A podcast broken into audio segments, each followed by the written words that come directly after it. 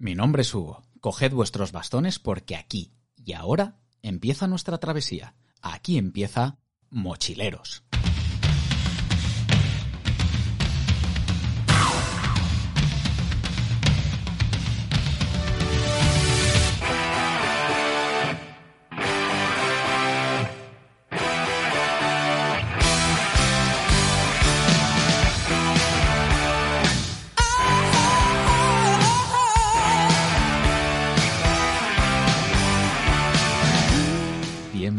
A toda la tropa un episodio más, a otro programa de mochileros. ¿Qué tal? ¿Cómo estáis?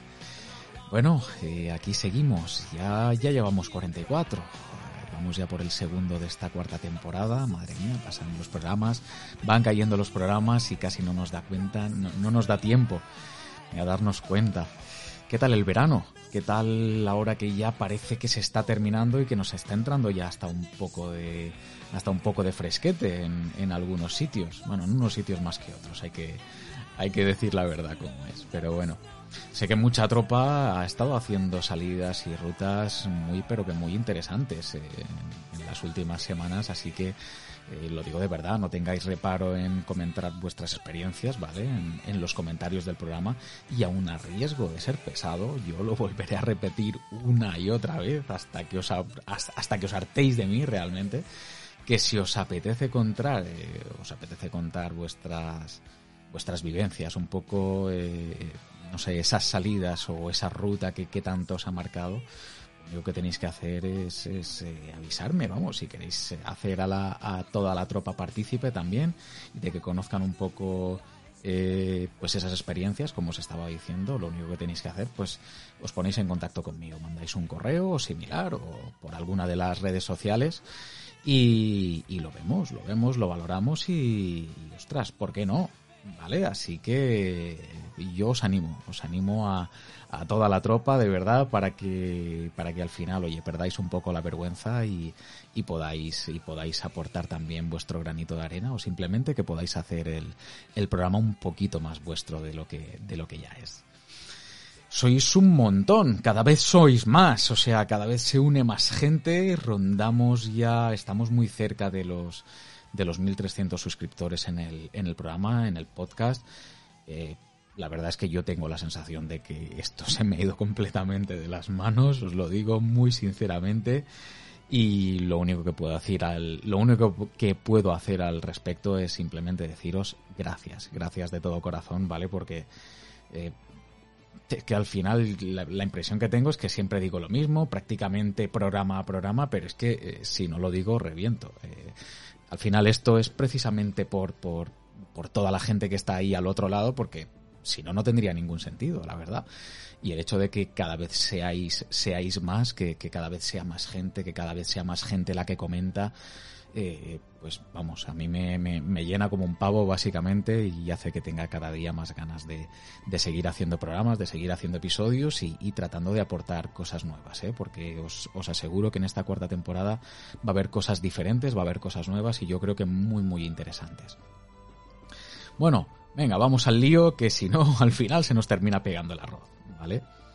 Al final, bueno, yo creo que como creo que os comenté ya, eh, bueno, he podido hacer una, una escapada, aunque fuese solo unos días, uh, al Pirineo, después de que se nos fuese un poco al, al traste el, plan de la travesía que teníamos para este verano, eh, Javi, Luis, Mi, Santi y yo.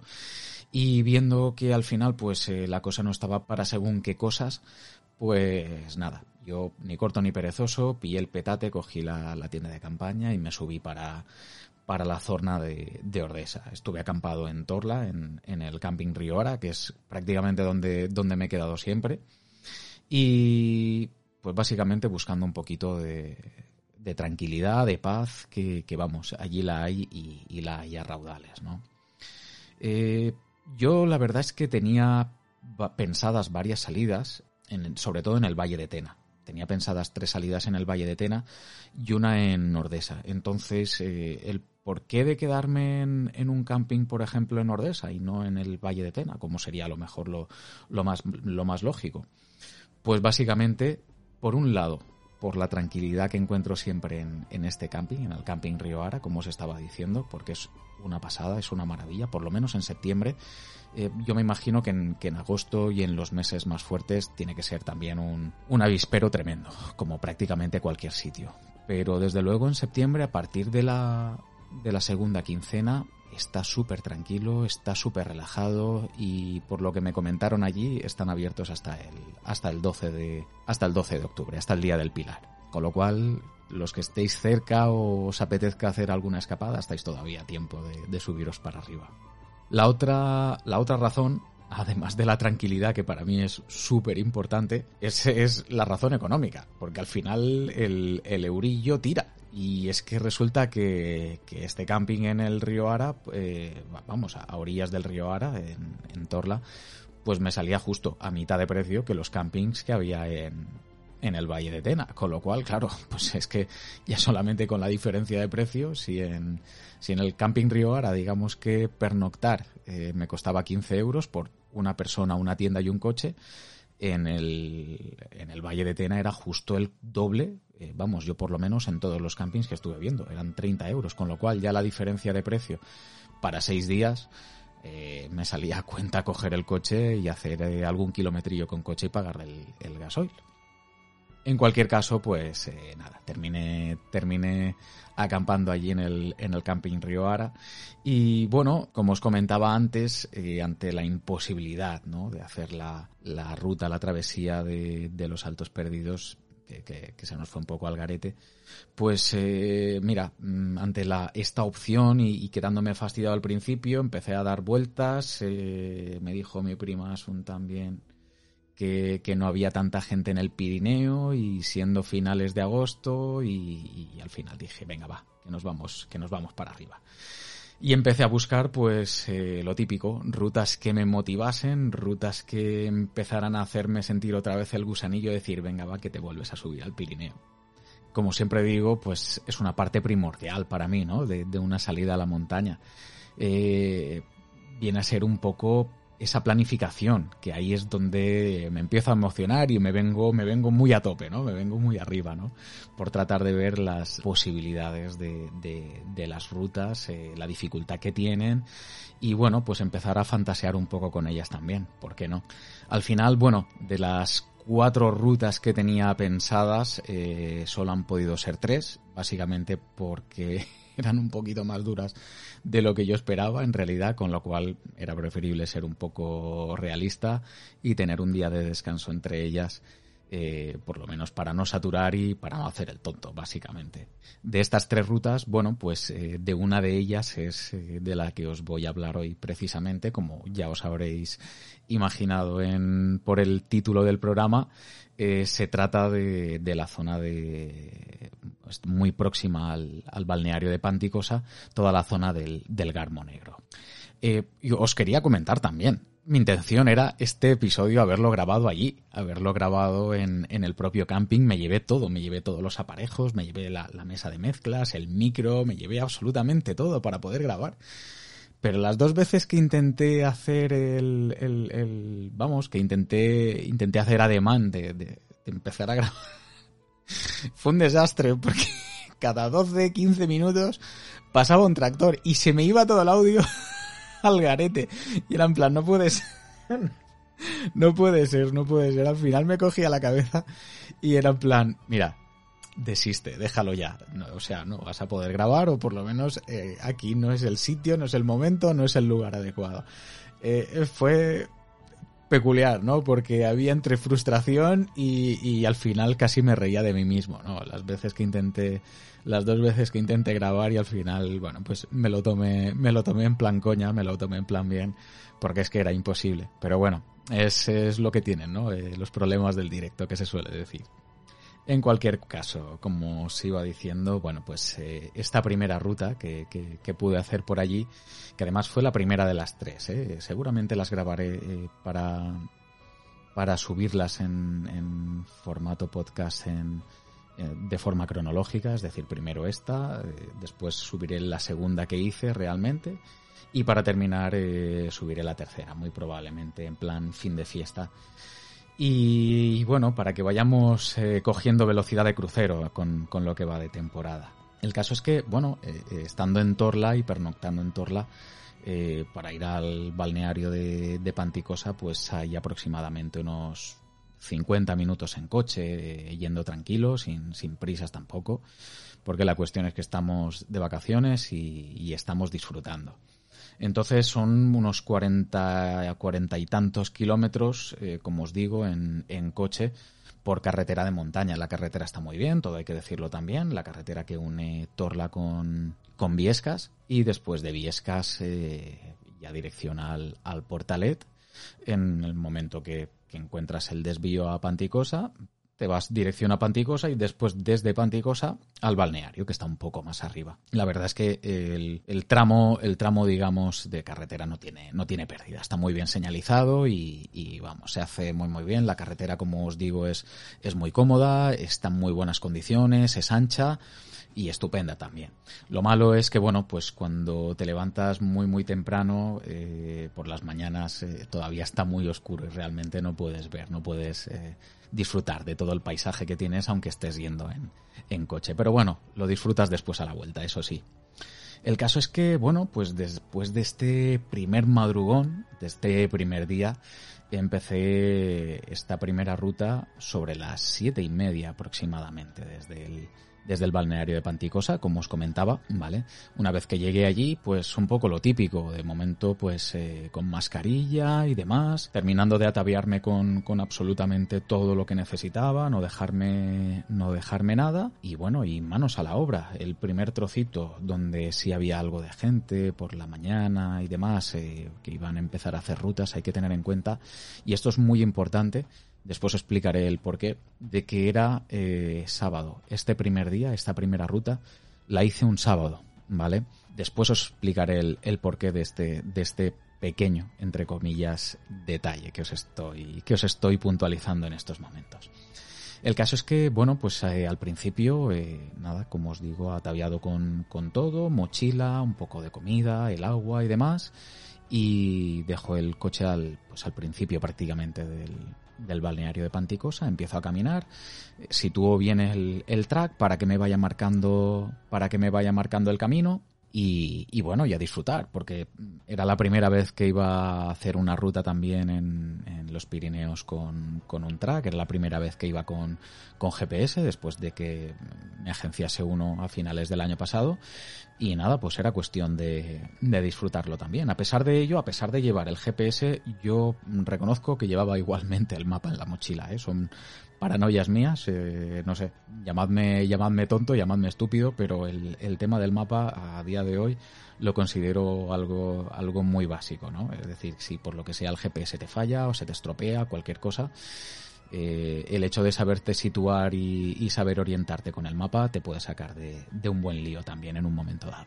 El caso es que, bueno, pues la ruta empieza en, en la casa de piedra del, del, balneario de Panticosa, si no recuerdo mal creo que se llamaba así. Correcto, eso es, lo estaba consultando, efectivamente, es el, el refugio Casa de Piedra, que hay allí mismo en el, en el balneario, y justo si os situarais en la puerta del, del refugio, eh, justo a la derecha, un poco más adelante tenéis una fila de, de árboles, eh, digamos, en, en diagonal, pues esta fila de árboles en diagonal, eh, justo en el primer árbol hay una, una pequeña señal en madera eh, clavada allí, que además eh, reza el título de Garmo, con lo cual ya sabéis por dónde tenéis que empezar a ascender.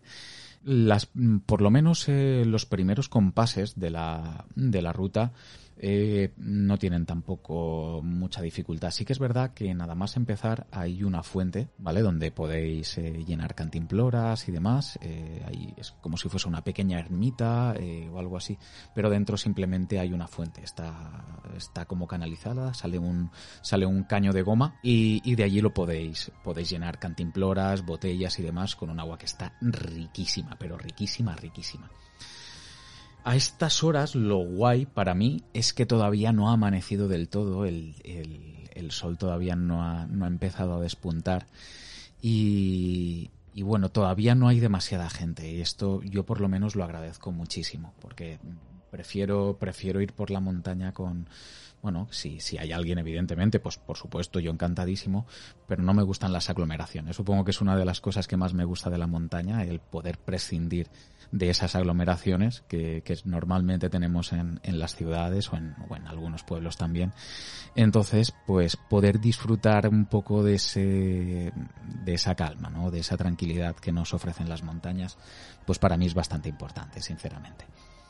El caso es que, bueno, pues como os decía, eh, empecé a caminar ya desde, desde esta primera tira de árboles y el primer, el primer tramo que tenéis desde el balneario es un zigzag, es un zigzag eh, constante, eh, además con, digamos, con, con trozos de camino muy largos antes de hacer la curva, a un lado, al otro de forma que, bueno, vais cogiendo mucha, mucha, mucha altitud prácticamente desde el principio, porque os estáis metiendo encima de la ladera. Y, y bueno, no es que sea tampoco un camino o una pista totalmente lisa, ni muchísimo menos, está bastante, bastante empedrado, hay mucha roca por en medio, hay mucha raíz también, o sea que cuidado, levantar un poquito los pies, que no seríais los primeros ni los últimos que con un enganchón con una raíz os vais de, de morro contra el suelo, ¿vale? Es una tontería, pero a más de uno y a más de dos me he encontrado ya en, en esta tesitura. Entonces, nada, llevad simplemente un poco de, de precaución y, y, aprended a levantar un poquito los pies del suelo que, que, no pasa absolutamente nada. Yo lo que recomiendo, como siempre, eh, es que vayáis con unos bastones, porque en el momento que la cosa se empieza a empinar, el llevar los dos bastoncitos con los que os ayudáis a la hora de hacer fuerza con los brazos, siempre va a hacer que podáis descargar muchísimo, muchísimo las piernas y que después la musculatura no esté tan machacada eh, en el momento que llevemos ya muchas horas de pateo, muchas horas de ruta, ¿vale? En esta ruta en particular y todas las que hice este verano en el Pirineo, eh, me tomé muy, muy, pero que muy en serio la recomendación que hizo el, amigo Raidero Vicente en el programa de, de la vereda de la estrella con respecto a las sales minerales. Y no en vano lo que hice fue comprar un, bote de comprimidos, de 100 comprimidos. Creo que me costó 9,95 o algo así. En, en, la tienda de deportes que todo el mundo conoce del gato largo. Ya sabéis por dónde voy. y el caso es que eh, lo hice tal cual, tal cual lo estuvo comentando él. Una, una cápsula, un comprimido cada hora o por lo menos cada hora aproximadamente. Igual alguna se me fue a hora y cuarto, hora y media, pero vamos, de forma muy regular, muy regular, muy regular. Y también teniendo en cuenta que llevaba mochila nueva y además una camelback, pues me iba hidratando eh, de forma constante todo el tiempo, todo el tiempo. Precisamente para no tener ningún susto ni para que me volviese a pasar lo que me había ocurrido en, en Sierra Nevada, ¿no? La diferencia es que, bueno, pues en Sierra Nevada íbamos a tener también, o, tuve en aquellos momentos, unas temperaturas bastante, bastante altas, bastante exigentes, y aquí desde luego no iba a ser el caso. Pero bueno, por si las moscas, que nunca se sabe, eh, yo vamos, lo, que pretendí fue tratar de minimizar lo máximo posible el, riesgo de, pues eso, de, de, de, esos bajones tan, tan bestias que podemos, que podemos llegar a tener. Eh, esta primera zona de, de, zigzag, como os decía antes, que madre mía, cómo me enrollo, eh, yo creo que es súper bonita, la verdad, porque vas cogiendo, vais cogiendo altura de forma progresiva, pero al mismo tiempo eh, digamos que la notáis muy rápidamente, ¿no? Porque a nada que lleváis 15, 20 minutos caminando, os dais cuenta que estáis viendo ya todo el balneario desde la altura y que las vistas que empezáis a tener son absolutamente increíbles, ¿no? De todo, de todo el fondo, de todo el fondo montañoso que hay justo detrás de, del balneario. En apenas unos 25 30 minutos, diría yo, eh, salís del, del, bosque, porque estos primeros zigzags se hacen justo por, por, por dentro del bosque, lo cual es, es una maravilla, ¿no? Eh, vais a salir a un primer claro, que además eh, deja las claras eh, quién es el que manda ahí. Y, vamos, eh, están pero de una forma imponente, ¿no? Delante de vosotros el garmo, la aguja de Pondiellos y, y después todos los picos, todos los tres miles de, de, todo el circo. Ya, bueno, yo creo que más que imponer, que lo hacen, eh, yo creo que son también un motivo de, de, motivación, valga la, la, redundancia, ¿no? Porque es que es simplemente levantar la cabeza, eh, ver las cumbres y decir, ¡buah, qué bien me lo voy a pasar! ya desde el primer momento. Y efectivamente es que es así, es que es así. Eh, después de pasar este primer, este primer claro, eh, nada, se sigue unos cinco minutitos, os volvéis a meter en una zona de bosque ya muy cortita y al salir de esta segunda zona de bosque ya empezáis a, caminar básicamente por, por una pradera.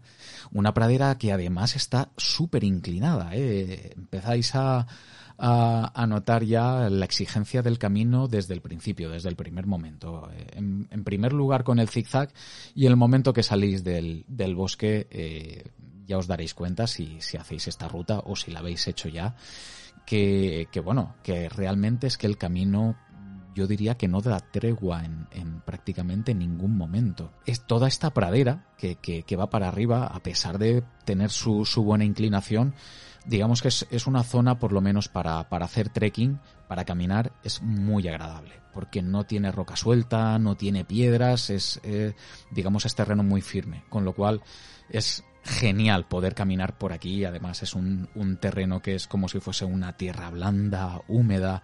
Eh, bueno, estaba húmeda evidentemente de, de, del rocío de la noche, ¿no? Que lo que hace es además darle pues eh, esta textura, ¿no?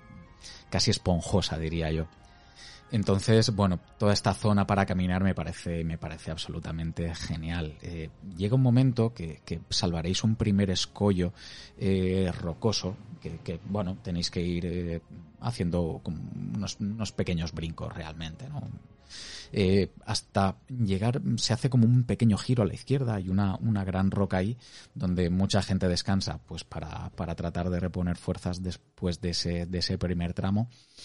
Y, y, acto seguido, bueno, como os digo, no da, no da tregua. Yo seguí hacia adelante. Eh, la cuesta, vamos, o, por lo menos la pendiente, eh, no para en ningún momento. Justo después de hacer este primer giro, de encontrar esta primera zona eh, rocosa, aunque toda muy bien asentada, simplemente que hay que ir pues haciendo como, como una pequeña trepadita, por decirlo de alguna forma. Hay que levantar un poco más las rodillas y, y demás. Y a lo mejor en algún trocito, pues incluso poner una mano en, en el suelo para apoyarnos, pero nada que sea insalvable, ni complicado técnicamente, ni nada por el estilo. A partir de aquí, a partir de este momento, que la pendiente sigue también exactamente igual para arriba, es donde vamos a empezar a encontrar ya la primera, la primera zona de, de piedra un poco movida. Eh, es un poco más incómodo caminar por, por toda esta zona, pero claro, eh, es que os, os, vais a dar cuenta que, que, se os han hecho. Yo salí, por ejemplo, eran las siete y media, y apenas una hora y media después, eh, a las nueve, eh, pues estaba ya prácticamente casi a mitad de la subida hasta, hasta el primer collado importante, ¿no? Hasta el collado de, de Pondiellos, que era, digamos, era el primer objetivo del día. Lo bueno es que, a pesar de haber mmm, piedra movida eh, y, mucha pedrera, esta zona es, es muy turística. Turística en todos los sentidos. Turística para montañeros, es muy famosa para montañeros. El, el Garmo es, es una cumbre que tiene mucha, mucha solera en el Pirineo. Y, bueno, pues eh, se nota que es una zona que está increíblemente pisada por todo el mundo. Es decir, que aunque haya mucha piedra movida ya a partir de este punto, digamos que los senderos están eh, tremendamente marcados en el suelo, ¿no?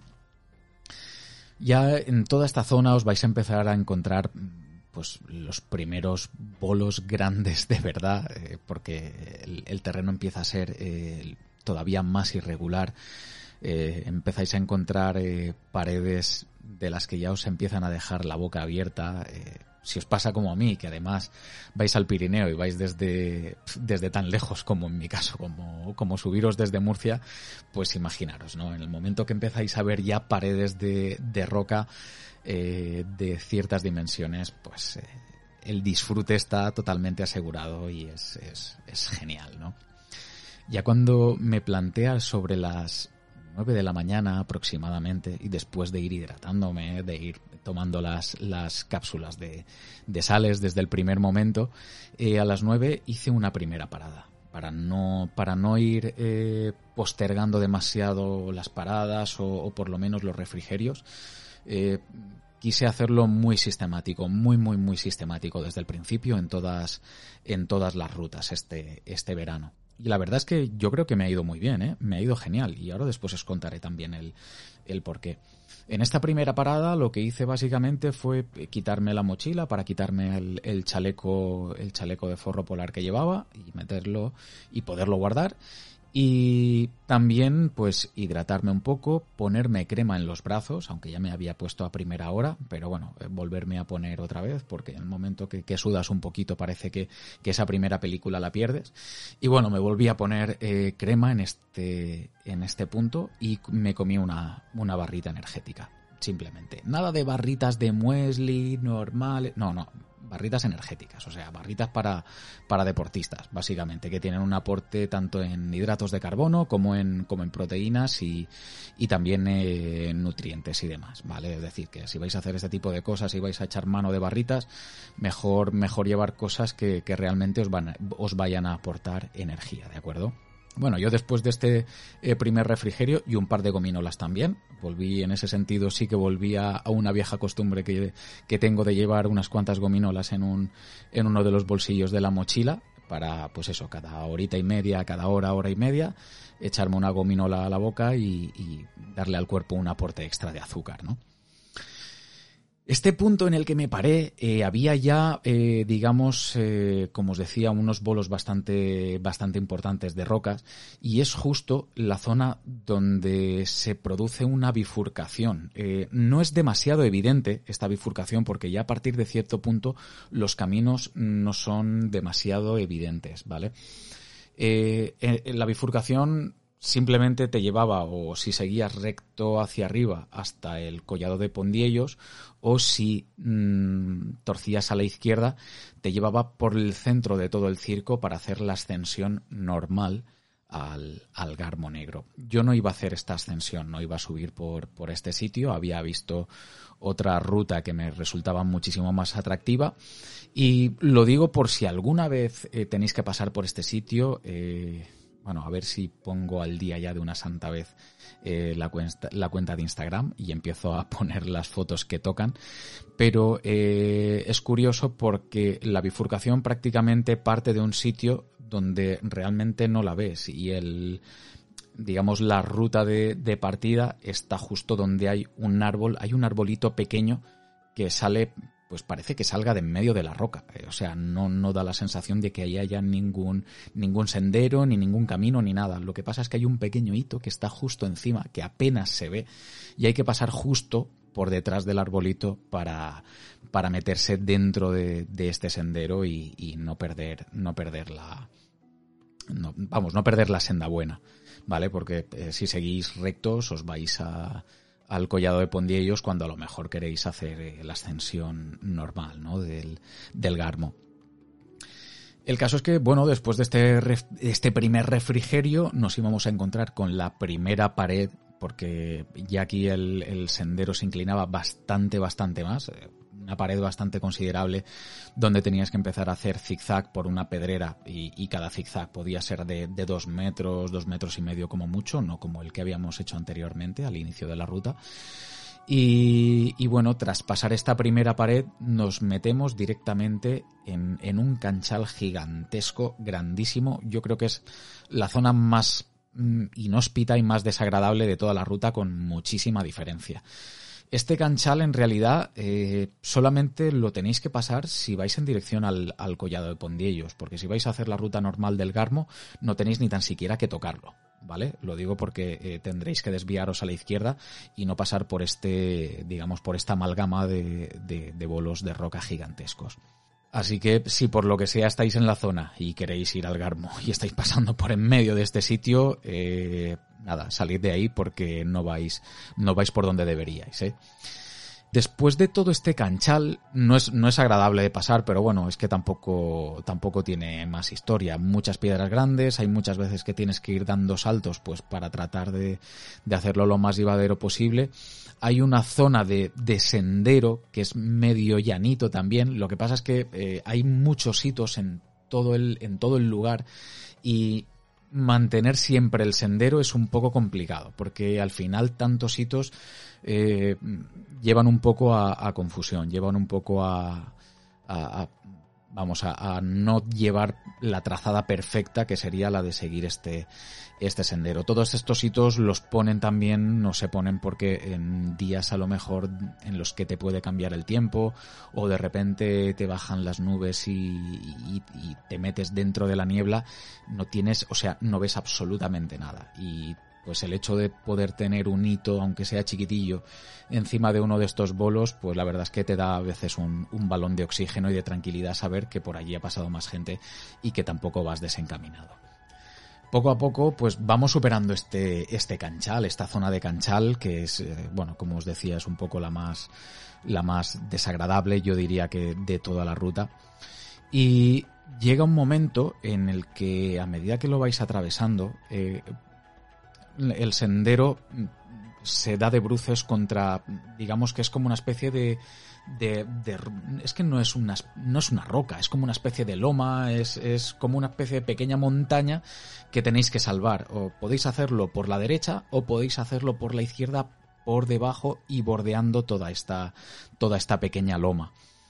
Eh, yo en esta primera, en esta primera eh, ruta lo hice por abajo.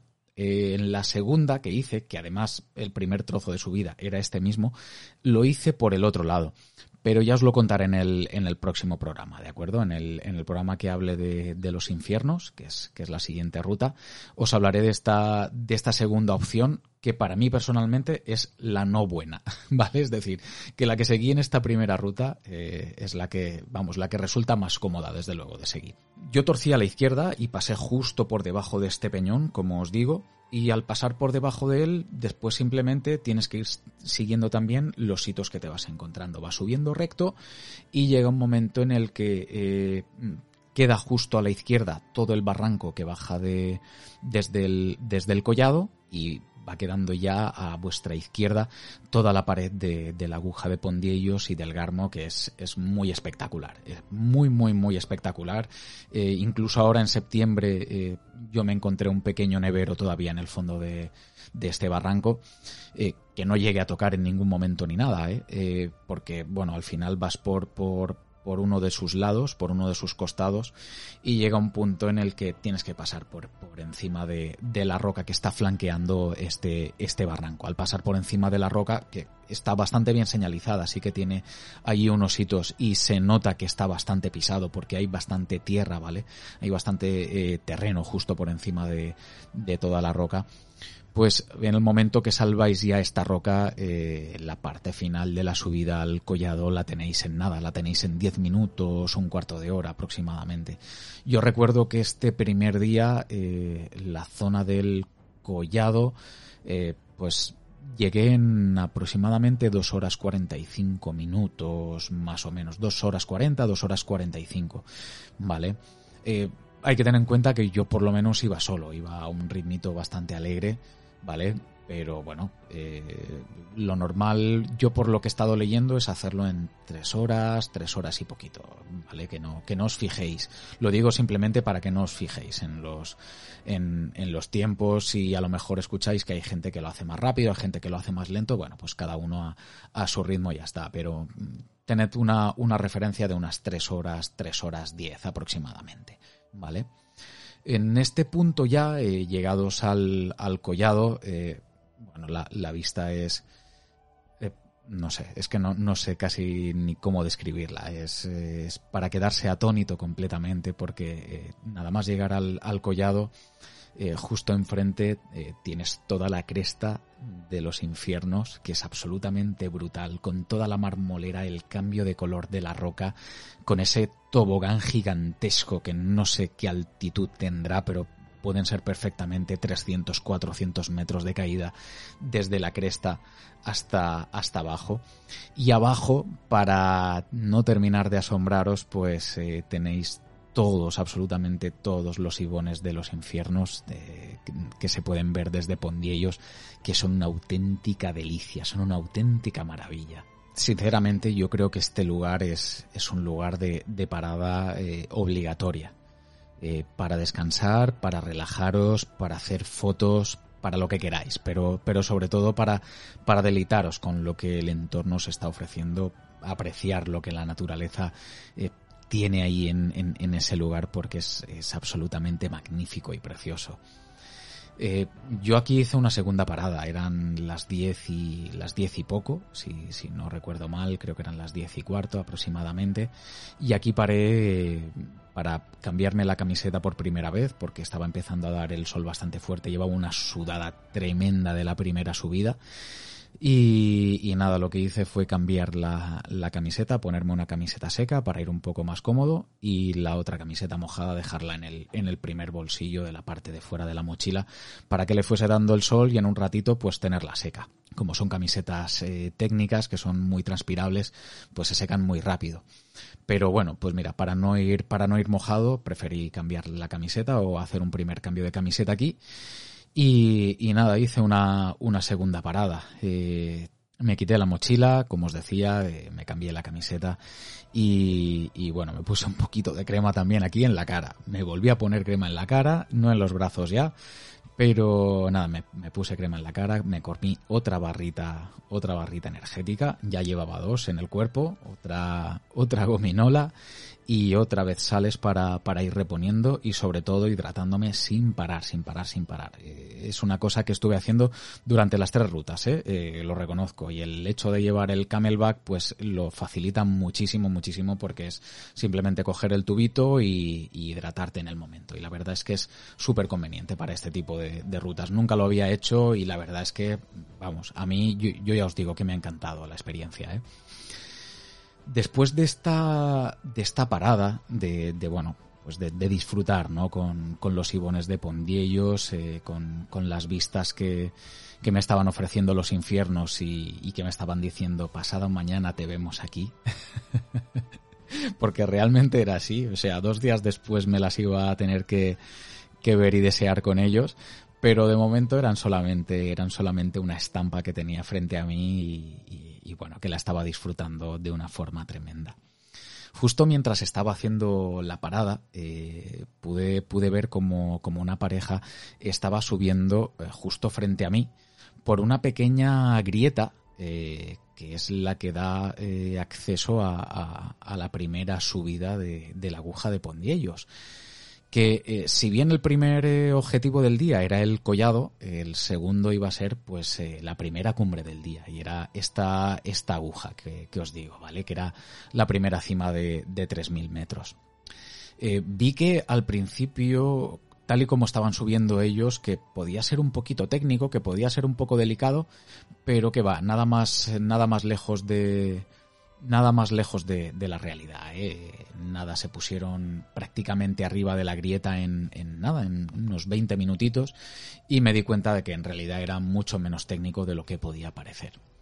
Nada, cuando terminé yo mi, mi paradita, cuando, cuando terminé con el refrigerio de nuevo, nada, nos pusimos manos a la obra y, lo que hice fue imitar los pasos de, de esta pareja que os comentaba. Empecé a primer, el primer trocito que pueden ser unos 50, 70 metros de, digamos, de subida, que es como una especie de pequeña pedrera en la que casi te hundes, porque el terreno directamente se escurre, ¿vale? Tiene, tiene muy poco, tiene muy poco fuste, tiene muy poco porte, ¿no? Eh, tiene muy poco aguante, entonces, eh, nada, son estos primeros 50, 70 metros hasta que llegáis justo a la base de la grieta. Y en la base de la grieta, pues, eh, bueno, en el momento que teníamos que empezar a hacer alguna pequeña trepadita, pues lo típico, ¿no? Guardar los, los bastones, eh, dejarlos enganchados en la mochila y empezar a trepar para arriba. Eh, yo reconozco que eh, las rutas de caminar y de hacer senderismo me encantan, pero mm, digamos que hacer este tipo de, de, zonas que tienen pequeñas trepadas, aunque no sean especialmente técnicas, aunque no tengas que asegurarte y ponerte ningún arnés ni nada por el estilo, digamos que les da un encanto diferente, ¿no? Como si estuvieses haciendo algo eh, mucho más difícil, aunque no era, no era el caso, ¿vale? Ya os digo, porque es fácilmente salvable toda esta grieta que os digo. Pero no sé, como que le da un encanto diferente, ¿no? Eh, como, como más escalador, por decirlo de alguna forma. El caso es que, bueno, pues eh, eso, unos 20, 25 minutitos después ya estaba la parte de arriba de, de la grieta, que yo pensaba que, que, enseguida me iba a poner en, en la zona de, de la aguja, pero nada más lejos de, de la realidad. Después de haber subido aquí, eh, hay como... es como una especie de pequeña planicie, pero planicie inclinada. Es... Eh, eh, este trocito era un poquillo feo, ¿vale? Porque eh, ibas caminando por, por zona de, de, digamos, como de mucha piedra, muchísima piedra por la que tenías que, que ir caminando y, que realmente tenía mmm, poco soporte a la hora de, de, de, poder caminar por allí, aunque el, aunque el sendero estaba hecho en realidad, ¿eh? se veía que eh, esta zona de, digamos, este corredor un poco, un poco más pisado por la gente, lo cual eh, se agradecía, porque a nuestra izquierda no en vano teníamos, teníamos eh, una buena caída. No es que hubiese una sensación de patio, no era tal, porque digamos que hay como una especie de ladera, pero una, una ladera bastante vertical, eh, con mucha piedra y donde prácticamente no había ningún sitio donde poder hacer una frenada de emergencia, por decirlo de alguna forma, ¿vale? Con lo cual, bueno, pues es una zona delicada donde hay que llevar mucho cuidado, donde es preferible ir despacito y, bueno, y disfrutando también de, esta circunstancia diferente al, mero hecho de, ir caminando y de ir haciendo senderismo justo al final de toda esta zona ya, de esta pequeña llanura inclinada, nos íbamos a encontrar, yo creo que una de las partes más, más complicadas del día, por lo menos para mi gusto, ¿eh? Eh, porque sí que había que hacer un par de pequeñas trepaditas de metro, metro y medio, con unos agarres que no eran especialmente buenos, con mucha piedra movida, eh, que no daban especial tracción a la hora de, de poder apoyar los pies pero bueno, se podía pasar sin, sin, problema tampoco, sin mucho problema, pero hay que llevar, es una zona que sí que hay que llevar un poquito de cuidado. Eh, todo este lugar no está marcado con, con, hitos y el, digamos, el camino de ascensión mmm, lo debes intuir, básicamente. Es un poco la parte más fea, diría yo, menos, menos agradecida, por lo menos eh, a la hora de hacer eh, pues una subida que es un poco más técnica. ¿Vale? Entonces, si vais a pasar por aquí, simplemente tenedlo en cuenta y que sepáis que justo esta segunda parte de su vida eh, no tiene ningún tipo de hito, o yo al menos no lo vi. Eh, el, el, a mí el, el track me iba marcando el camino perfectamente y yo no veía zona marcada por hitos ni nada pero bueno, se podía, se podía subir, se podía acceder sin ningún tipo de problema tampoco y poquito a poco fuimos salvando estas, estas pequeñas trepadas hasta, hasta llegar a una, a una pequeña, digamos, coronación que era casi una, era una antecima ya de este, de este primer, de este primer coloso del día, ¿no? Que iba a ser la aguja de Pondiellos. Y nada, una vez llegada esta, esta pre, esta precumbre, por decirlo de algún modo, eh, ahí ya lo teníamos todo hecho. Ya después simplemente era caminar de forma mucho más llana, eh, picando un poquito para arriba, haciendo, creo que había, si no recuerdo mal, un, pequeñísimo cresteo, pero eh, nada que fuese ni peligroso ni nada, bastante, bastante ancho y bastante agradable a la hora de, de patear.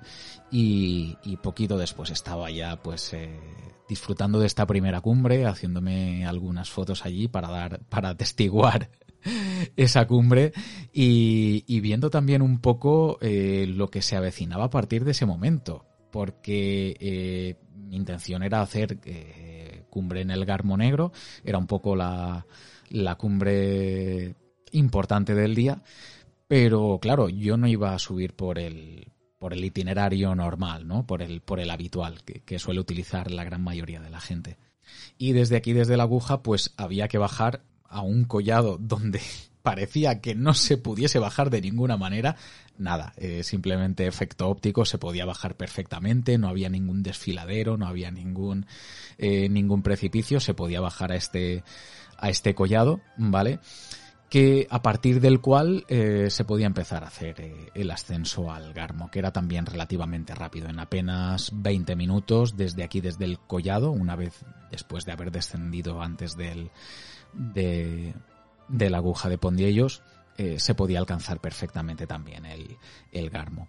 Este, este collado del que os hablo que no sé exactamente cuál es su nombre, si me dais un momento os lo intento confirmar.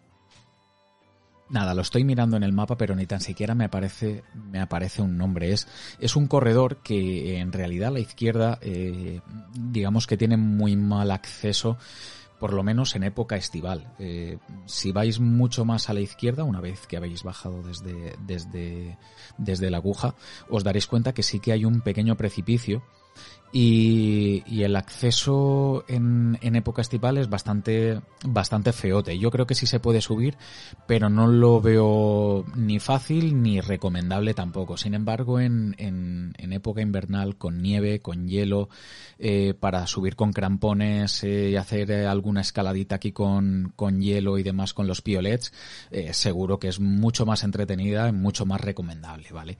De todas maneras, ya os digo, bajando desde la aguja se puede hacer perfectamente y después eh, la peculiaridad y, vamos, para, para, tratar de facilitaros también algún tipo de indicación a la hora de subir al Garmo desde este, desde este eh, collado, hay que hacerlo siguiendo una línea de roca totalmente rojiza que veréis que es, además es que es una línea que, salta totalmente a, la vista porque es de color completamente diferente a toda la, la roca que la rodea, ¿no?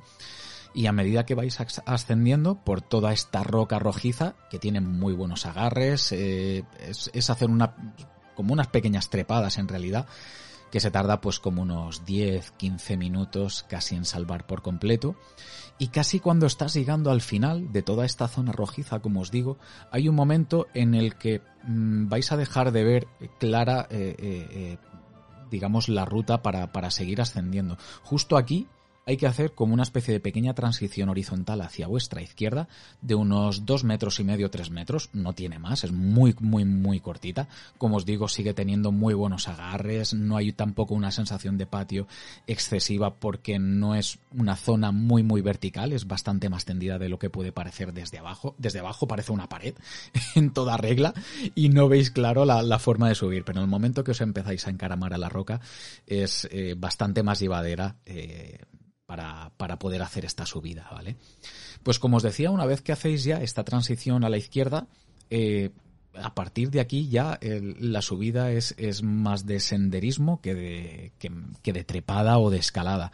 Sigue tendiendo para arriba, hay que salvar todavía un par de escalones o tres eh, donde tendréis que utilizar las manos, pero en nada, desde el, desde el collado en apenas 25-30 minutos como mucho, mucho, mucho, estáis arriba en el, en el Garmo. ¿eh?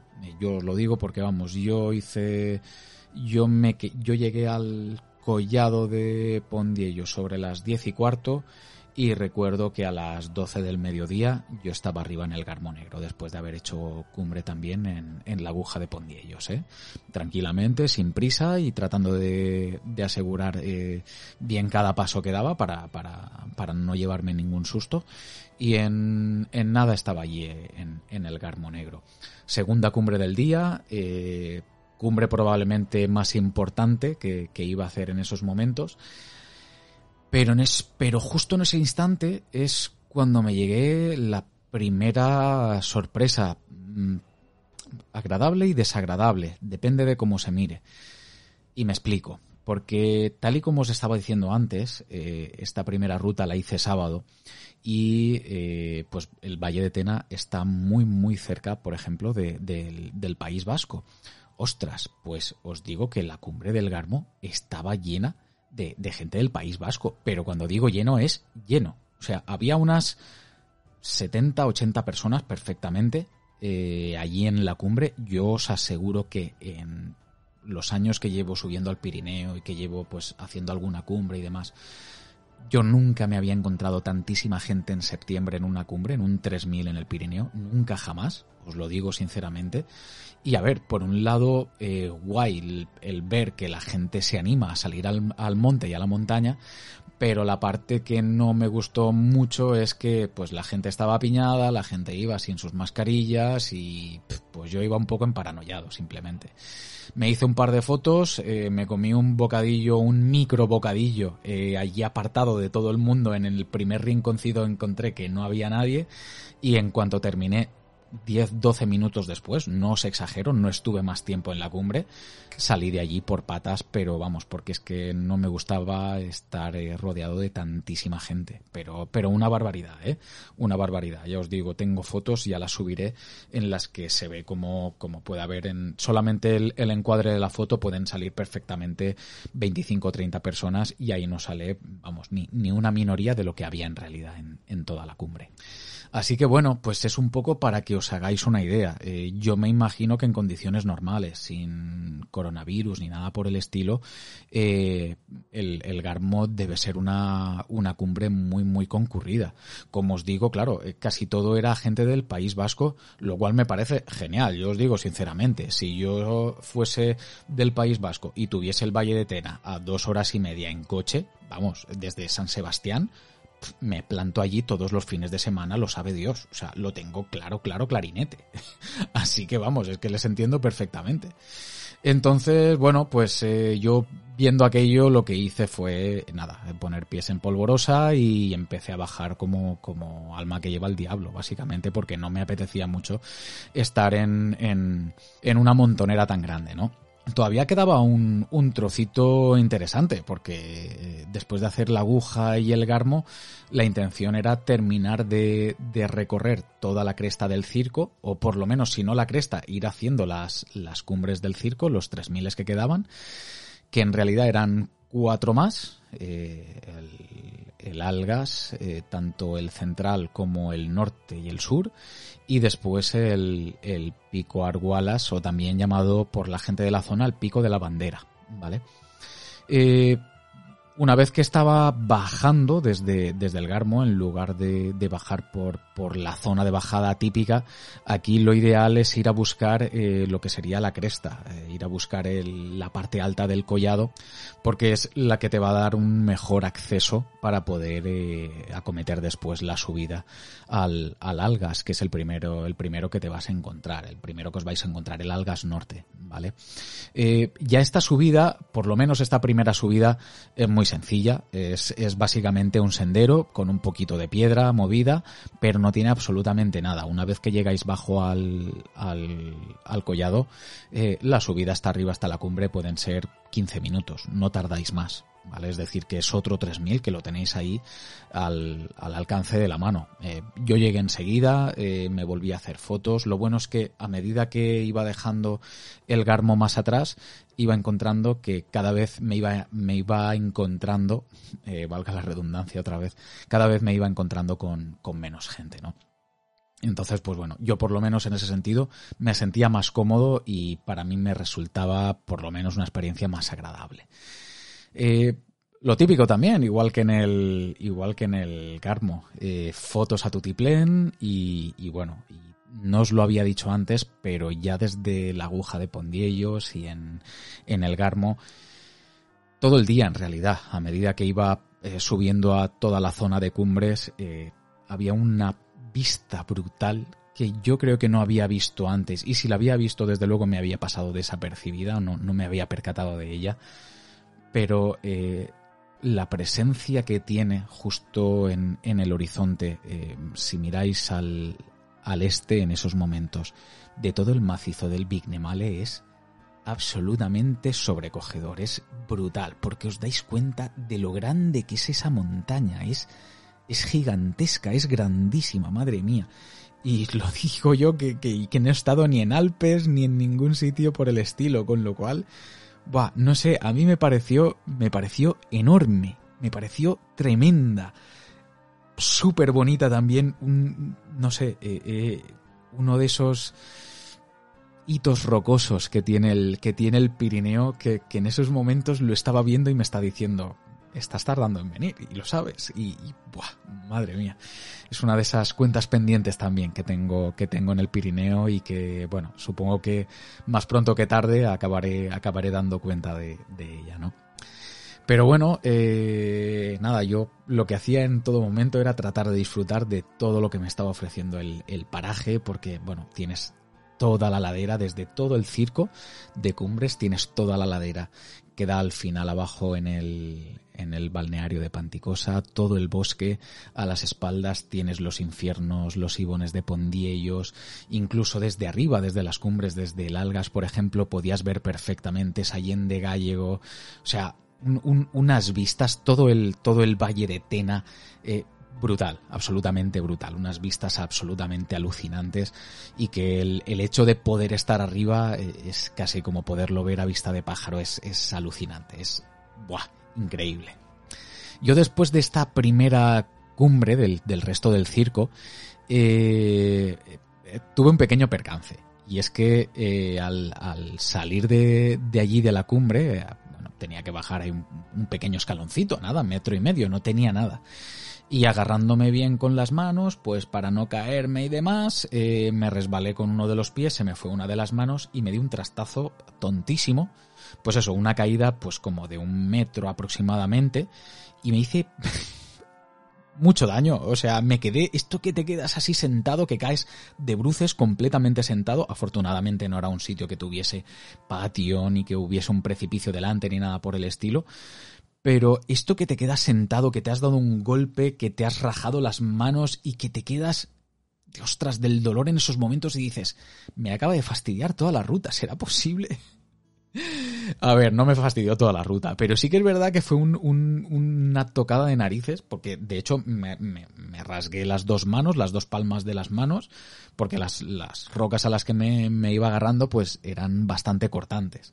Me di un golpe en el brazo también, me hice varios cortes en, el, dorso del brazo, eh, un golpetazo en toda la zona del, del y en la parte izquierda del muslo, y parecía una tontería de caída, pero que, que dices, ostras, vaya trastazo que me ha reado.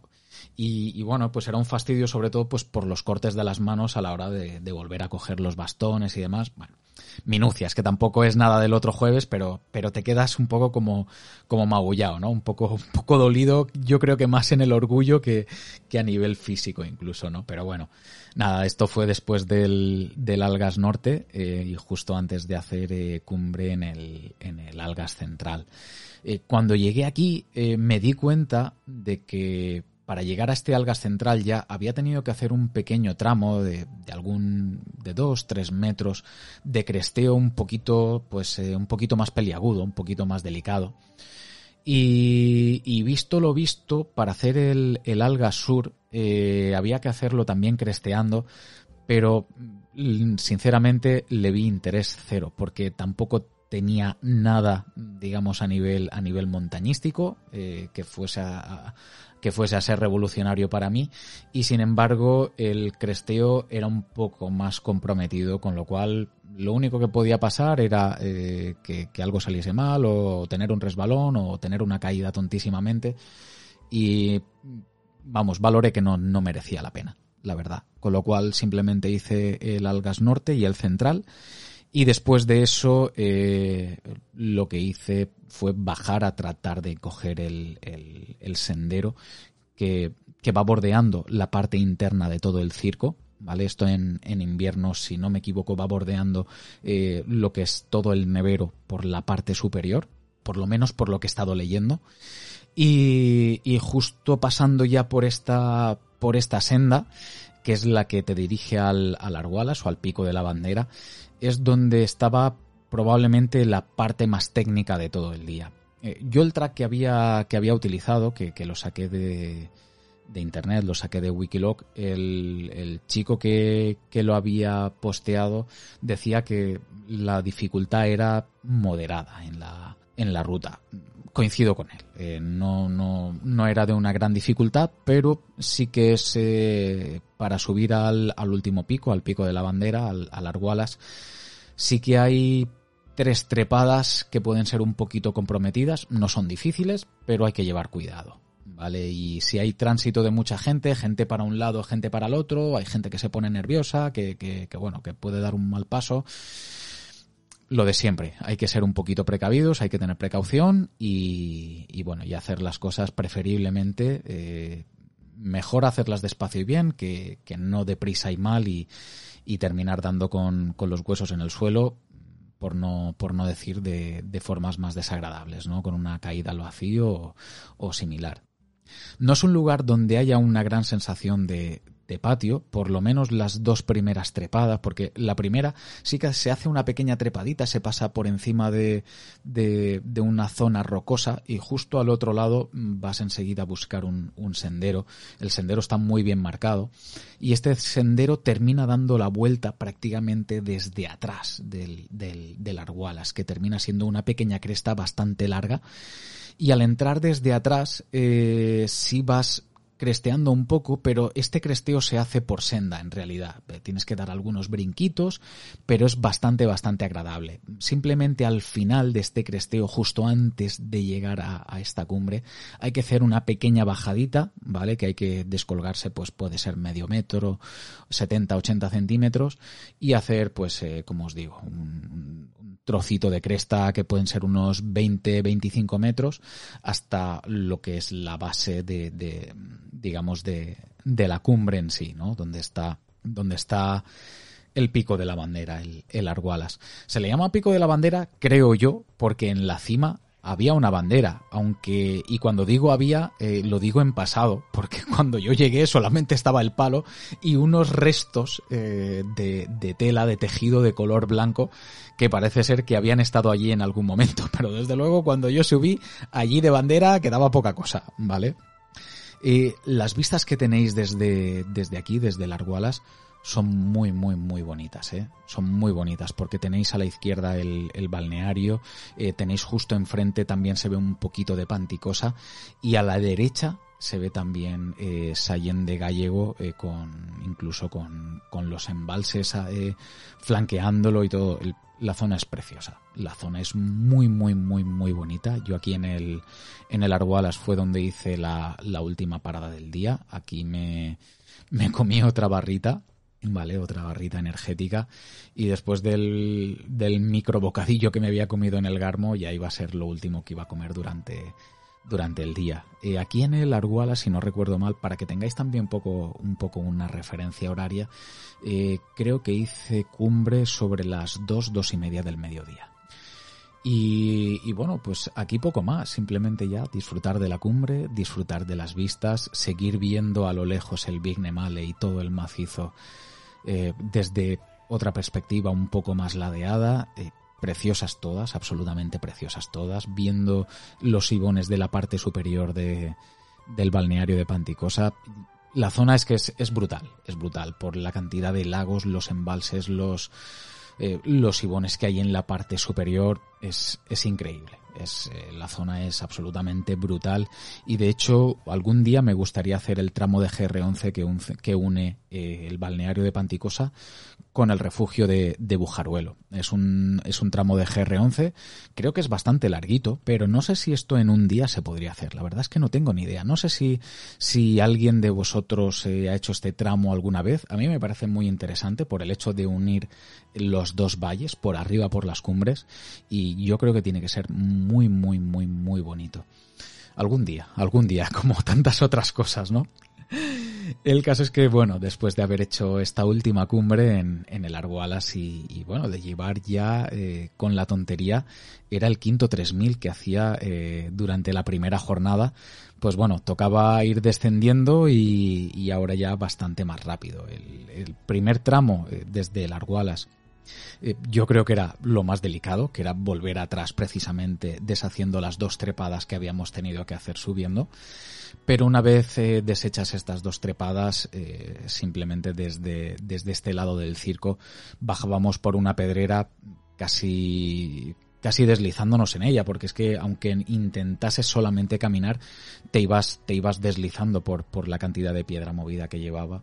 Es, es, algo que no me gusta porque terminas provocando erosión del terreno, pero, pero bueno, es que no había otra forma de, de bajar, la verdad y llegabas hasta un pequeño ibón que en estos momentos estaba prácticamente descongelado por completo y ya de este ibón eh, simplemente empalmabas con, con, el sendero que subía, que era, que era el, digamos, la subida eh, normal, la, la, la, ruta normal de ascensión al, al Garmo Negro, que, que, va justo por el centro del circo y que yo por la mañana pues eh, no había tomado para, para poder hacer el circo al completo desde, desde el collado de Pondiellos. Ya una vez eh, que coges este, este sendero ya no lo tienes que abandonar, eh, ya no lo dejas, el sendero está muy muy bien marcado, eh, va tendiendo a la, a la, derecha en todo momento. Tened cuidado porque eh, sí que hay varias ramificaciones del sendero si os vais a la derecha, vais a ir a buscar precisamente la bajada al balneario de Panticosa. Cuanto más a la derecha, mejor, realmente, porque podéis encontrar, creo que son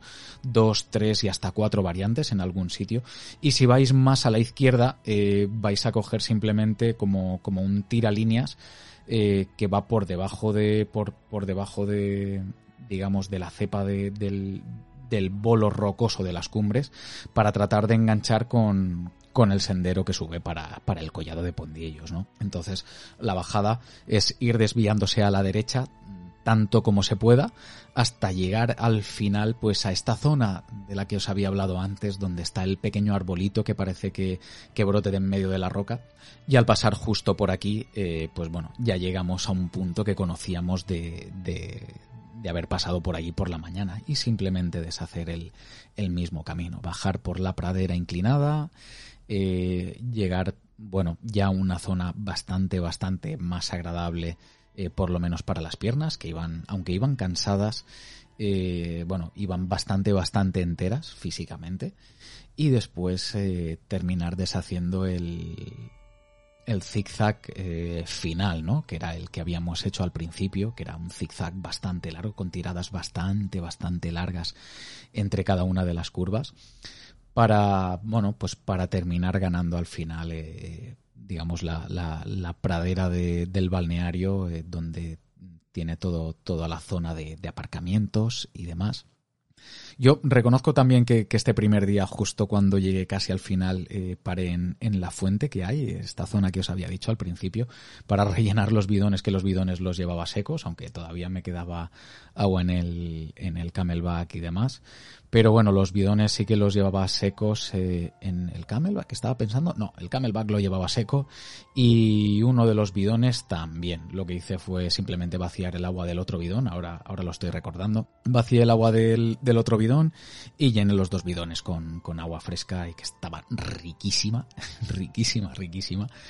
Y, y, nada, ya me terminé plantando en, en, en el lago que hay junto, junto al balneario de Panticosa para, bueno, pues para llegar al coche y, dar por finalizada esta primera ruta. Bueno, finalizada por lo menos en cuanto a lo que en cuanto a lo que pateo se refería, porque al llegar al coche lo que hice fue me volví a cambiar de camiseta. Por cierto, lo hice también en el pico de la bandera. No, os lo había dicho antes, no, no había caído en, en, en recordároslo. Pero allí me cambié otra vez de, de camiseta. Me puse la que llevaba al principio, que ya estaba seca, evidentemente.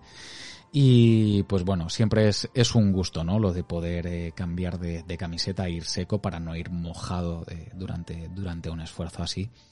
Y a mitad de la bajada lo que hice también fue parar, quitarme las zapatillas, ponerme calcetines secos que también llevaba en la mochila para terminar de hacer el último tramo de bajada muchísimo más cómodo, tratando de evitar ampollas y este tipo de cosas por, por llevar los pies húmedos, recalentados de todo el día y, y demás sorpresas que me llevé durante, durante esta primera ruta.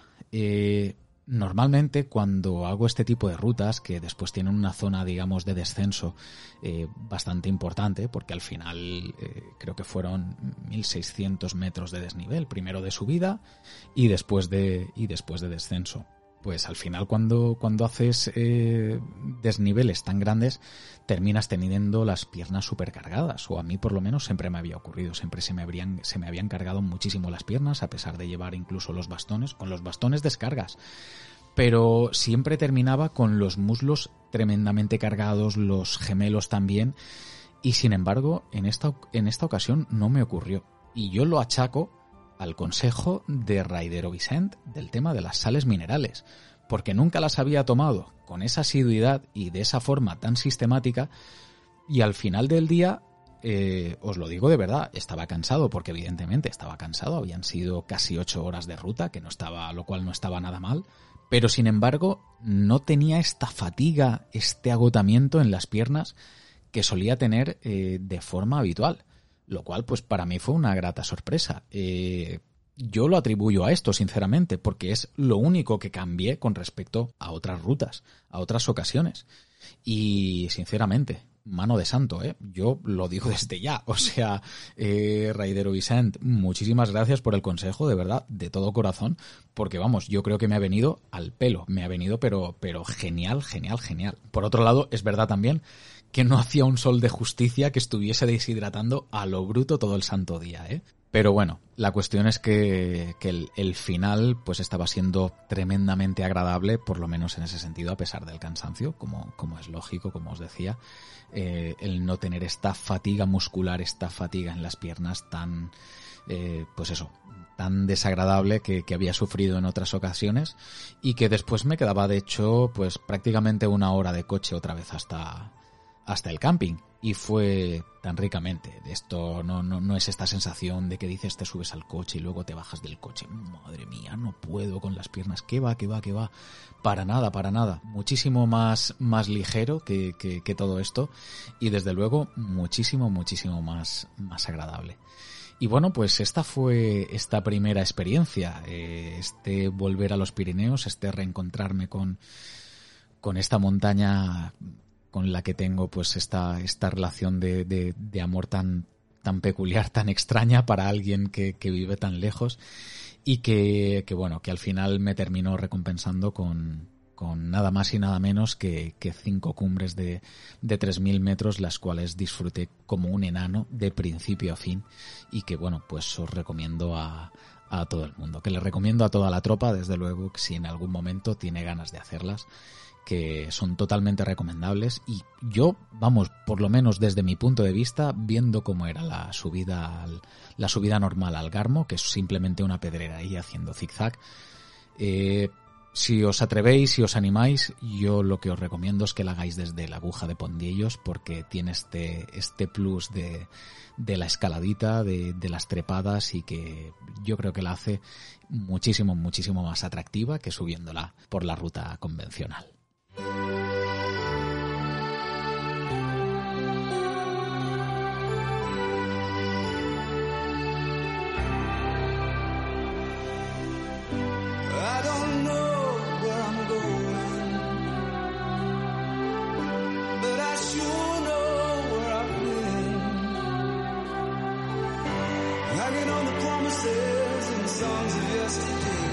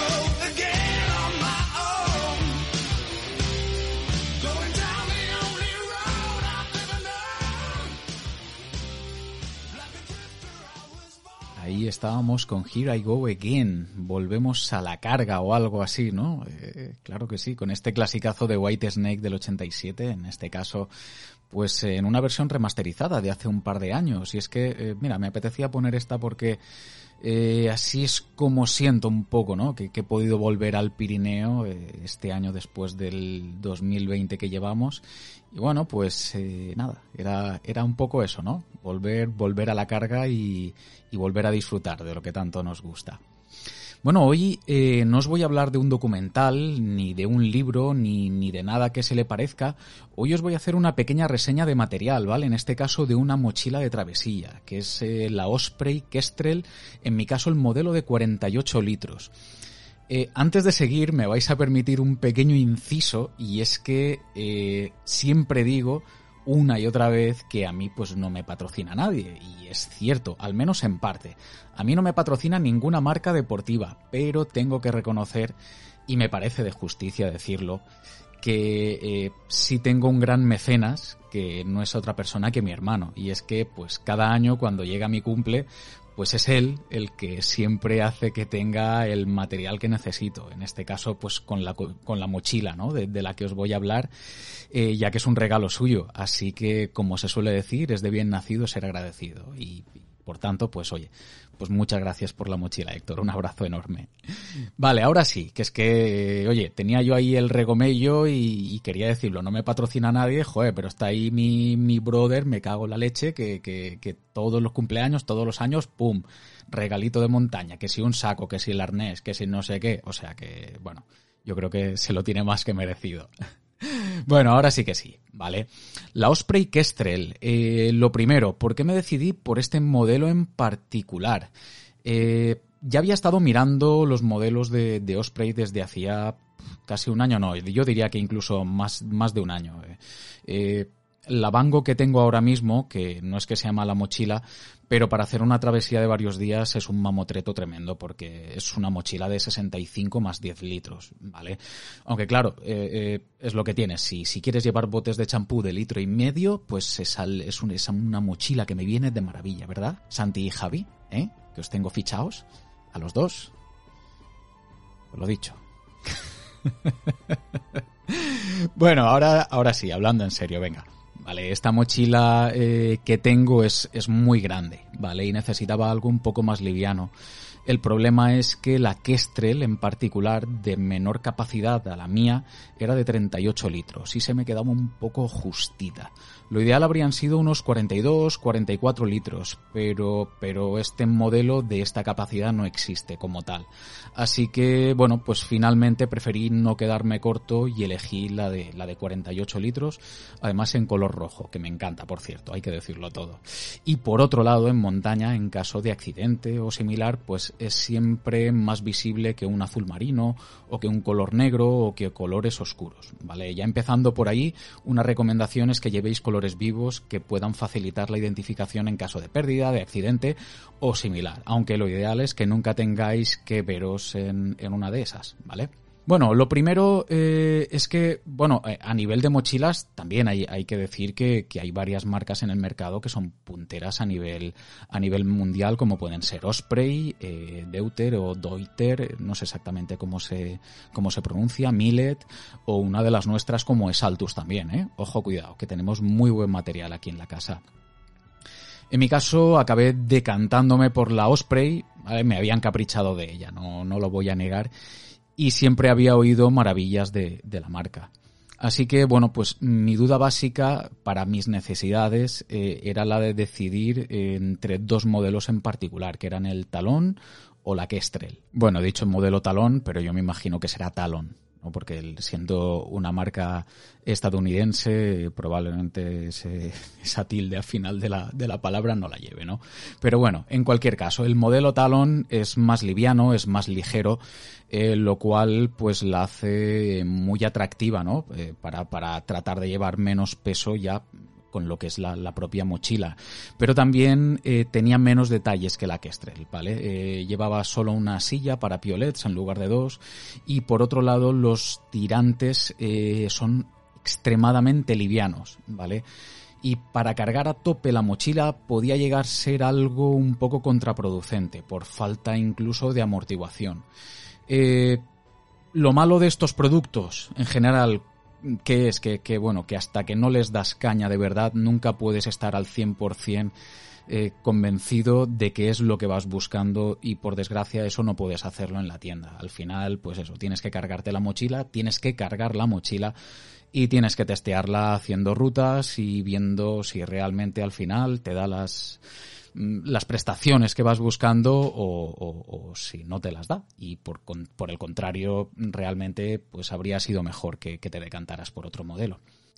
Bueno, lo primero que nos encontramos es una, una, categoría de material en los tejidos absolutamente excepcional, ¿vale? Eso está fuera de toda duda. Tejidos similares a un cordura en cuanto a resistencia y al desgaste a la abrasión, ¿vale? Teniendo en cuenta que, que esto va a estar en contacto pues con rocas que son cuchillas muchas veces, que la vas a dejar en el suelo eh, una y otra vez sin parar, que la vas a arrastrar, que la vas a rozar eh, vamos, sin, sin parar de darle guerra en, en, en todo momento. Entonces es muy importante, ¿no? El tipo de tejido que va a llevar, que va a llevar una mochila. Por regla general, las mochilas de montaña suelen, suelen, vamos, eh, no suelen adolecer de este tipo de cosas como que, que, lleven malos tejidos ni nada por el estilo. Pero este en particular a mí personalmente eh, me ha sorprendido, ya os digo, por eh, el tipo de tejido, por, por la dureza que, que por lo menos aparentemente parece tener y que, vamos, yo por lo menos en las salidas que he hecho he podido comprobar, ¿eh?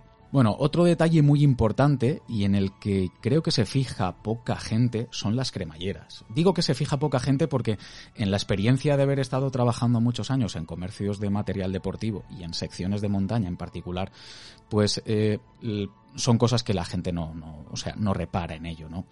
El caso es que todas y cada una de las cremalleras de la mochila son de la marca YKK que es líder mundial en cremalleras de alta calidad. Eh, si os fijáis, si tenéis eh, prendas de montaña o tenéis mochilas de montaña y vais a buscar las cremalleras, probablemente si le dais la vuelta veréis esta inscripción de YKK y es precisamente por la marca, es una marca japonesa de, de cremalleras y ya os digo que son top mundiales, eh, si no me equivoco creo que es top mundial a nivel de, de manufactura de, de cremalleras de alta calidad, ¿vale? Eh, son cremalleras que, que, bueno, a nada que tiras se abren y no necesitan de grandes esfuerzos por nuestra parte. Amén, por supuesto, de que la cremallera no se va a quedar floja y se va a abrir sola en cualquier momento. En, vamos, absolutamente para nada, ¿vale? Al margen de que eh, Todas ellas, por supuesto, también están equipadas con un pequeño cordón y con un refuerzo de, de, plástico redondeado con la forma del dedo para que cada un, para que cada uso perdón, de la cremallera sea siempre perfecto, es decir, hasta, hasta el más mínimo detalle, ¿vale? Eh, como os decía antes, esto puede parecer una tontería, pero tengo una mochila de ataque de Salomón y las cremalleras principales son Ikaka y van de fábula, van de maravilla, pero la pequeñita del bolsillo interior y las dos de la zona de, de, protección de los riñones son cremalleras convencionales. Y para abrirlas y cerrarlas muchas veces son un sin Dios que no os podéis imaginar, son de todo menos cómodas. De ahí que al final pues termina analizando todos estos detallitos un poco con lupa, ¿vale? La zona de protección de los riñones, ya que había hecho referencia a ella, ¿vale? Lleva dos bolsillos de facilísimo acceso y bastante generosos, por cierto, ¿vale? Para poder meter llaves del coche, unas barritas energéticas, unas cápsulas de sales para que estén a mano, o incluso un móvil de pues 6 pulgadas y media, que es como el que llevo yo, ¿vale? Y que, for, que cabe de forma más que holgada, ¿eh? Cabe de maravilla. Lleva eh, dos bolsillos laterales también, eh, a los que se puede acceder sin tener que quitarte la mochila, lo cual es, es, ideal para poder meter pues dos cantimploras o dos bidones, llevar agua de alguna forma o dos botellas o similar, ¿vale? Estos, estos bolsillos, además, estos bolsillos laterales, eh, digamos que el tejido que llevan por encima es como una especie de, de, malla, de malla transpirable, es decir, que si la mochila se, digamos, si este tejido se moja porque te rebosa agua de uno de los bidones, no te preocupes que no te va a mojar la parte interna de la mochila porque al ser una malla eh, como micro perforada, eh, a nada que le va a dar un poco de aire, un poquito de viento, se va a secar perfectamente y, y bueno, pues es una pasada. Eh, ya os digo que la mochila, todo, absolutamente todo en la mochila son detalles para hacer que la mochila eh, te dé un, digamos, una experiencia de uso excepcional, de verdad, ¿eh? Lleva también el, el, cubre, ¿vale? El cubre mochilas en, en, un bolsillo en el fondo de la mochila, pues para los días de lluvia. Lleva también un bolsillo interior en la parte, en la parte inferior de, la mochila, ¿vale? Separado del cuerpo central, donde poder meter un saco sin ningún tipo de problemas, ¿vale? O unos crampones o un arnés con material duro para no tener que llevarlo colgando. Aquí las posibilidades son, bueno, pues todas las que os podáis imaginar, ya dependiendo también de cómo vayáis a estructurar el, peso dentro de, dentro de la mochila, que también es algo que tiene su ciencia, ¿eh? Algún día hablaremos de ello. El cuerpo central de la mochila eh, a mí me parece algo increíble, ¿vale? La parte superior tiene una lazada de acceso con un tirador que me parece me parece cosa de brujería, lo digo, lo digo en serio, es una cosa súper simple, pero que no tienes ni que apretar ni nada, solo tiras de la beta y se abre, tiras del cordón y se cierra. Y ya está, y no tiene absolutamente nada más, no tienes que hacer nada más, es súper cómodo en todo, en todo momento te das cuenta que la mochila lo que va buscando es proporcionarte comodidad en todos los sentidos, en todos los aspectos que, pueda, ¿vale? Tiene también una cincha en el, en el, interior, una tira, para poderle dar más sujeción a, todo lo que llevemos dentro, justo en la parte central. Pero por si no teníamos suficiente, la parte exterior va reforzada con una pieza central que también sirve como una especie de, bolsillo auxiliar para poder eh, tener cosas a mano sin tener que abrir la mochila eh, siquiera una y otra vez. Para que os hagáis una idea, yo ahí llevaba la bandera para las fotos. Esta pieza central de la que os hablo eh, sirve pues eh, también como bolsa de compresión, con, con, dos cinchas verticales y dos oblicuas que bajan desde la parte superior y el resultado es garantizar que la mochila no se vaya a mover ni un milímetro tal y como la habéis organizado. Y en ningún momento notaréis que se decanta a un lado, al otro o que os está haciendo cualquier tipo de movimiento raro por dentro.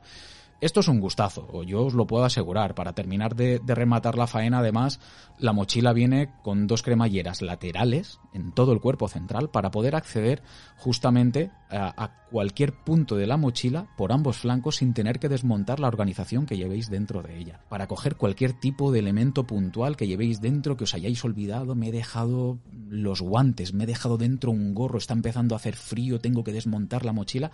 Abres cualquiera de estas dos eh, cremalleras laterales y poco más o menos si sabes dónde tienes ese, esa pieza, dónde tienes eh, esa ropa, ese elemento, puedes acceder sin ningún tipo de problema sin tener que desmontar toda la mochila. Y es, es una virguería, es una auténtica virguería, de verdad. Después, eh, en la parte superior tiene dos bolsillos, uno de acceso exterior de gran capacidad y el otro interior, más pequeñito y que viene con una rejilla a modo, pues casi diría de, de neceser. Pero sí que es verdad que para meter botellas de litro y medio de champú igual no sirve, igual se nos queda corto. Ahí lo dejo.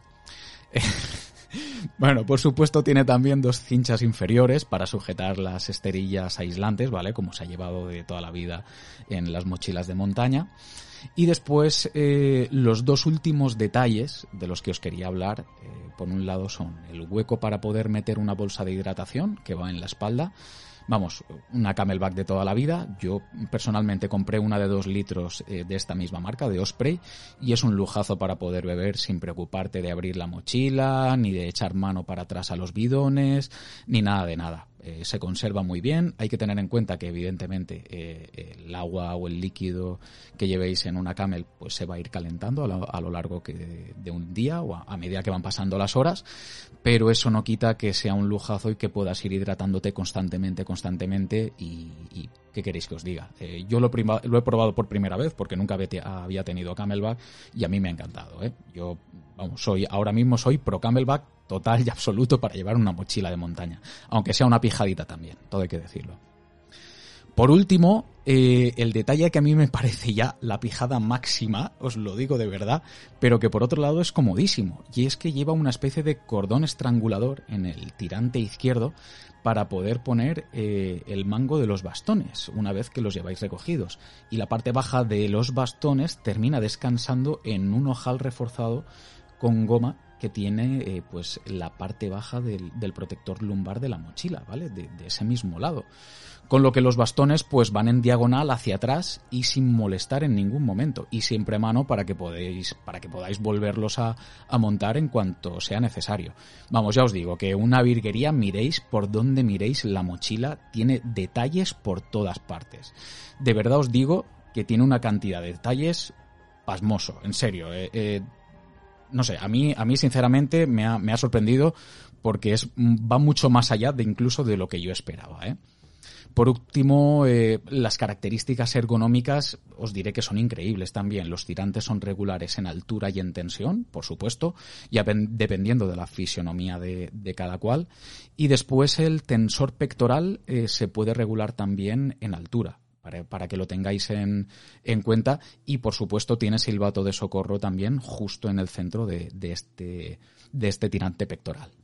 La espalda viene eh, preformada con lo que digamos sería la curvatura de, nuestra espalda, ¿vale? Para que no haya ningún tipo de, punto de presión artificial en toda la espalda y que los tirantes simplemente actúen eh, como, digamos, como, mm, como retén de la mochila, para que la mochila no se nos salga. Por lo que eh, para mí hace de esta mochila una auténtica pasada es que eh, llevándola cargada con unos cuantos kilos, eh, la mochila realmente no se lleva de hombros, se lleva de cintura y de espalda, por lo bien que se acopla. Vamos, yo estoy encantado. Eh, la verdad es que a día de hoy solamente os puedo, os puedo decir cosas buenas. Y ya por último, eh, toda la zona de contacto de la espalda viene en una malla microperforada que la hace muchísimo más transpirable que una mochila convencional, donde tengáis pues simplemente una, digamos como una esponja mullida o similar. ¿Quiere esto decir que no se os va a mojar la espalda gracias a esta malla? No rotundo, os lo digo también de verdad. No rotundo, pero desde luego será mucho menos que con otro tipo de sistemas de apoyo en la espalda. Eh, esto, mira, yo os lo digo sinceramente, yo he trabajado en comercio deportivo, y después, bueno, eh, si, si, pilláis a un buen vendedor que es sincero con vosotros, vendedor o vendedora, ojo, esto está claro que os hablará de las bondades de, de, cualquier producto, pero que será sincero también a la hora de deciros cómo funciona, en este caso, por ejemplo, una mochila. Que a lo mejor vais a tardar más en llevar la espalda calada, probablemente. Que se os va a calar incluso menos, segurísimo que no se os va a calar y que no vais a llevar la espalda mojada, eso no os va a pasar en absolutamente ninguna mochila del mercado, sea como sea, a no ser que la espalda no vaya tocando la espalda. O sea, que el, que el respaldo, perdón, no vaya tocando la espalda. Si no hay contacto, desde luego, entonces la espalda no va a sudar. Pero eso yo, desde luego, a día de hoy no lo he visto en ninguna mochila. No sé si existe. Así que hoy por hoy, yo, desde luego, en cuanto a ergonomía, en cuanto a comodidad, yo es la mejor mochila que, he usado. Os lo digo, os lo digo de verdad, ¿eh? Desde luego para mí es una de esas adquisiciones top en material de montaña. Y bueno, y así se lo dije a mi hermano también hace unas semanas cuando lo vi. ¿eh? Creo que es el mejor regalo de material de montaña que me has hecho nunca. Así que, eh, bueno, no sé, ¿qué, más deciros? Bueno, la, mochila realmente tiene más detalles. Tiene eh, cinchas por todo el cuerpo para poder colgar mosquetones, friends, empotradores para aquellas personas que la vayan a usar para, para, transportar material duro de escalada, ¿vale? Así como la cincha central interna se puede utilizar y, y las laterales se pueden utilizar para, para sujetar uno o varios cabos de cuerda. Se le pueden dar muchísimas utilidades, pero creo que lo más importante yo creo que lo tenéis ya desgranado, ¿de acuerdo? De todas maneras, os digo lo de siempre, si tenéis alguna duda específica o alguna cosa que no tenéis claro porque no se ve bien en las fotos por internet o lo que sea, hey, correíto y os contesto lo antes que pueda, ¿de acuerdo? Yo creo que no se me queda nada en el tintero con respecto a la mochila. Eh, en internet la tenéis por todas partes para que podáis consultar fotos, configuración, incluso vídeos eh, por aquí y por allá. Pero vamos, eh, ya os digo yo que la mochila es una auténtica maravilla. Lo dicho, dudas, correo, os contesto, por lo menos para, para tratar de disipar dudas, ¿de acuerdo? Bueno, pues vamos a los comentarios del mes pasado. En primer lugar teníamos a Dani Tercero, que nos decía gracias por otro rato agradable, un lugar muy muy chulo Riopar y también se cone muy bien. Un abrazo. Pues tienes toda la razón, Dani, yo no me quedé allí a comer, pero tengo entendido que la gastronomía local es para hacérselo pensar, ¿eh? Con lo cual yo creo que la próxima vez que vaya eh, terminaré pasando por allí, por algún, por algún sitio para, para después que contaros las bondades del, del lugar que ya os digo que me han dicho que no son pocas precisamente. Un abrazo muy fuerte, Dani, cuídate un montón. Al nos mandaba también otro, otro mensaje al que la IFI dice, vale, la primera vez que me toca algo en mi vida. y se buscaba que fuera un euromillón, pero bueno. Ahora en serio, qué alegría me acabo de llevar. Va a ser mi primer mapa físico y encima del Valle de Benasque. Ah, y la taza.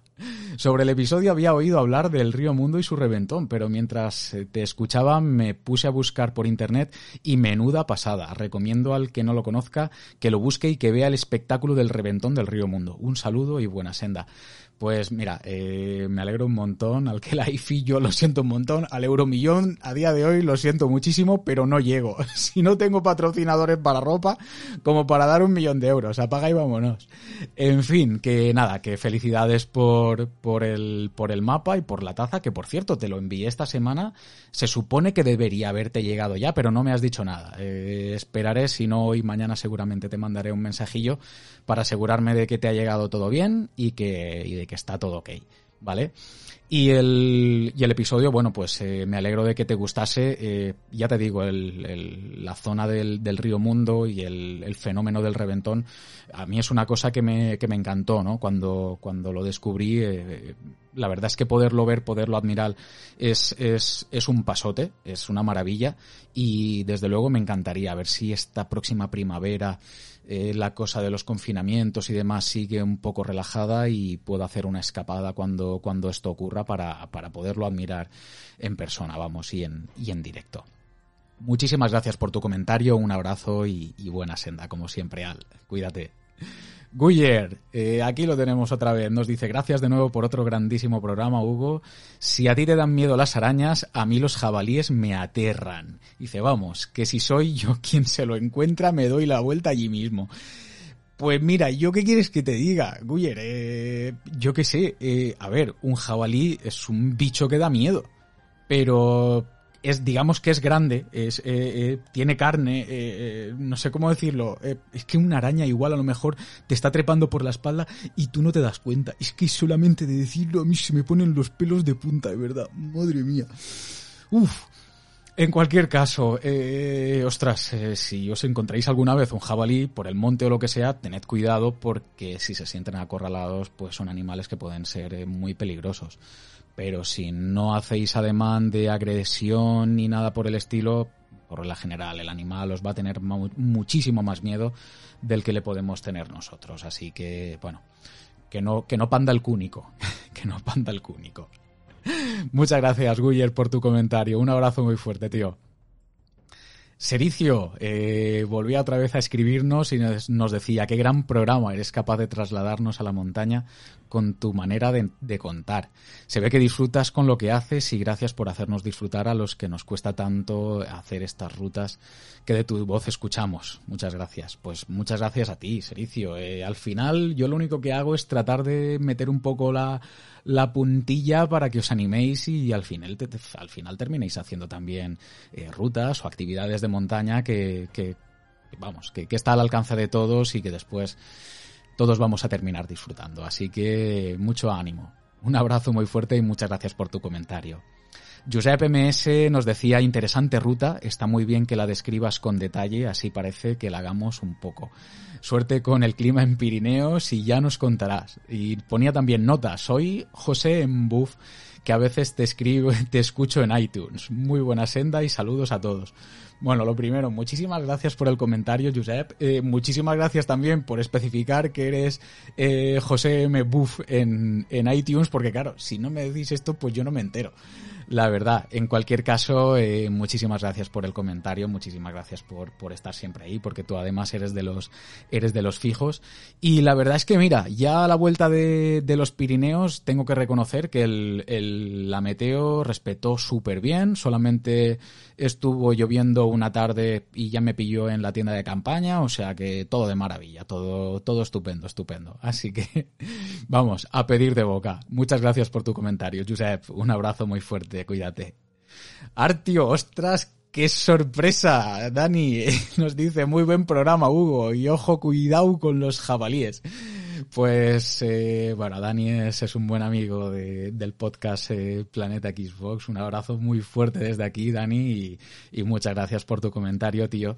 Y nada, pues si te ha gustado el programa, pues ya sabes dónde seguimos. Aquí, aquí estamos. Es que uno, además de la montaña, le gustan más cosas y también es friki de los videojuegos. ¿Qué le vamos a hacer? Es lo que hay.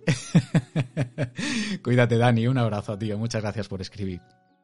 Mar nos decía también, muy chula la ruta, he consultado fotos del reventón y tiene muy buena pinta. Esperamos con ganas los siguientes programas. Eh, spoiler, Pirineos en septiembre. Un abrazo, pero Mar, esto... ya me estaba, me estabas machacando a todo el mundo. Ya estabas diciendo de que iba el, el programa, mujer. No, no, no. Tú tenías la información privilegiada, que lo sé yo. Chica. Qué grande.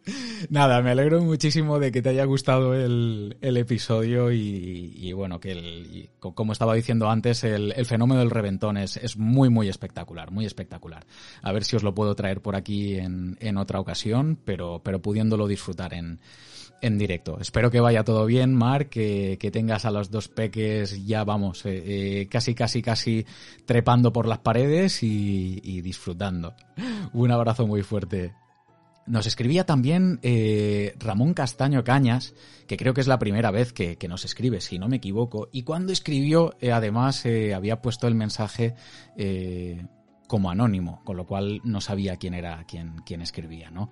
agradezco muchísimo que, al final eh, o te hayas creado un, usuario de, de iVoox y, bueno, más que nada por, por personalizar un poco, ¿no? Con, los comentarios. Ramón, el caso es que nos decía, ¿para cuándo Picos de Europa? Un, abrazo y gracias por el programa. Pues Ramón, eh, te soy sincero, eh, no toco Picos de Europa desde hace un montón de años, pues desde que era adolescente, yendo con mis padres.